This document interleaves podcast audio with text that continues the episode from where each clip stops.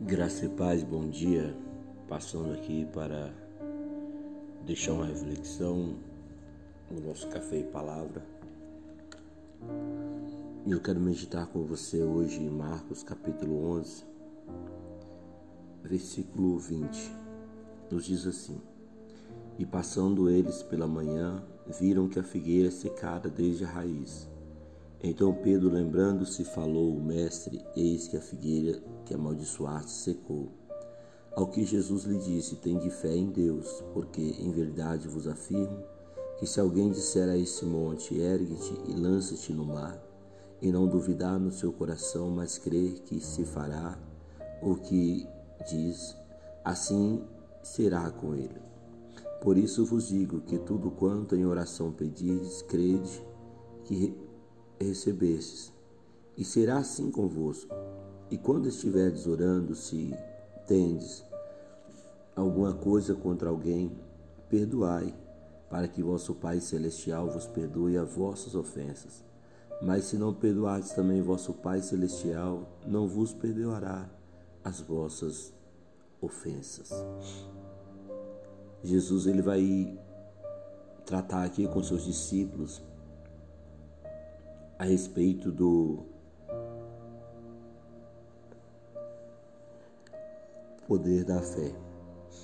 É interessante que certa feita Jesus ele vai procurar frutos em uma videira e chegando lá não ele não vai encontrar nenhum fruto.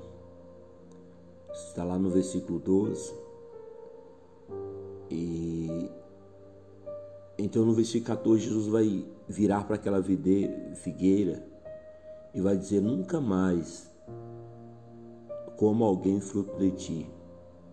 E seus discípulos ouviram isso. Jesus ele vai proferir esta palavra contra aquela figueira. E, e eles seguem viagem. No retorno, eles olham e percebem que a figueira ela secou totalmente. E eles admiraram, vão ver aquilo e vão dizer para Jesus: a figueira secou, porque o Senhor amaldiçoou. E Jesus então vai dizer para aqueles discípulos sobre o poder da fé. Nós precisamos entender que nós não somos movidos, não podemos ser movidos só por aquilo que nós vemos. Deus nos desafia, a palavra de Deus nos desafia a nos movermos através da fé. A fé, ela move montanhas. A fé, ela transpõe obstáculos. Nós precisamos entender isso. Que a nossa fé na pessoa de Jesus, ela vai produzir para nós milagres. E é isso que Jesus está tratando aqui. Ele vai dizer, porque eu vos afirmo que tudo quanto em oração pedis, crede que o recebestes e será assim convosco. Note que Jesus ele vai falar que o segredo para obtermos o milagre é a fé. E a fé não, não parte apenas do orador, mas a fé ela precisa estar mais no coração de quem recebe do que daquele que está orando e buscando por alguém. Note que multidões tocavam em Jesus por onde ele passava, mas poucas pessoas conseguiram o milagre. E dessas poucas que conseguiram,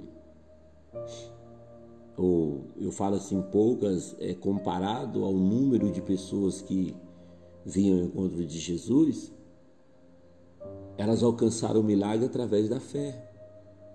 Tanto que Jesus olha para cada uma delas depois que cura e diz: Vai, a tua fé te salvou. Porque não basta eu tocar por tocar.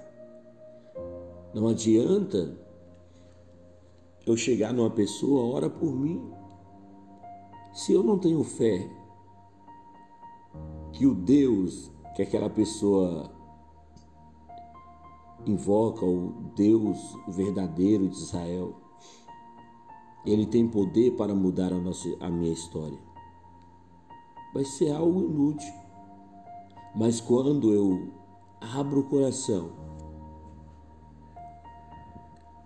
para crer, o milagre acontece. Então, o primeiro ponto que eu destaco nessa mensagem para você é: precisamos ter fé. Crer sem duvidar. O segundo ponto está aqui no versículo 25. E quando estiveres orando, se tendes alguma coisa contra alguém, perdoai, para que vosso Pai Celestial vos perdoe as vossas ofensas. Jesus vai tratar de um ponto interessante, que é a mágoa, que é o ressentimento, que é o ódio, que muitas pessoas acumulam e guardam no, no coração e isso prejudica muito a vida dessa pessoa. E Jesus está nos encorajando, nos incentivando a limpar o nosso coração, a exterminar do nosso coração todo esse sentimento de ódio, de rancor. Por que eu devo fazer isso, pastor? Porque se eu não fizer, as minhas orações, elas não serão atendidas o meu pecado, ele não vai ser perdoado. Note que na oração do Pai Nosso nós dizemos isso: perdoai as nossas ofensas, assim como nós perdoamos a quem nos tem ofendido. Eu te pergunto, você tem perdoado o seu a quem você tem a quem tem te ofendido? Você tem perdoado as pessoas? Note que Jesus vai estabelecer um condicional aqui. Para mim ser perdoado, eu preciso perdoar também. E ele diz no versículo 26: Mas se não perdoardes, também vosso Pai Celestial não vos perdoará as vossas ofensas. Então é importante eu orar, ter fé e também liberar perdão.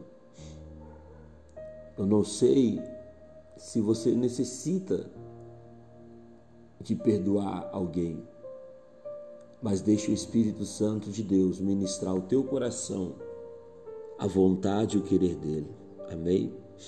Meu Deus e meu Pai, nesta manhã, eu te glorifico por nos acordar, nos despertar com essa palavra. Obrigado, Jesus, pelo teu amor, pelo teu cuidado, obrigado pela tua compaixão. Obrigado, Senhor, por nos socorrer em tempo oportuno. Pai, em nome de Jesus, eu abençoo a vida desse homem, desta mulher, que neste momento escuta esta palavra. Que o Senhor, meu Deus, venha mover na vida deles. Que o Senhor venha mover através deles. Em nome de Jesus, meu Pai.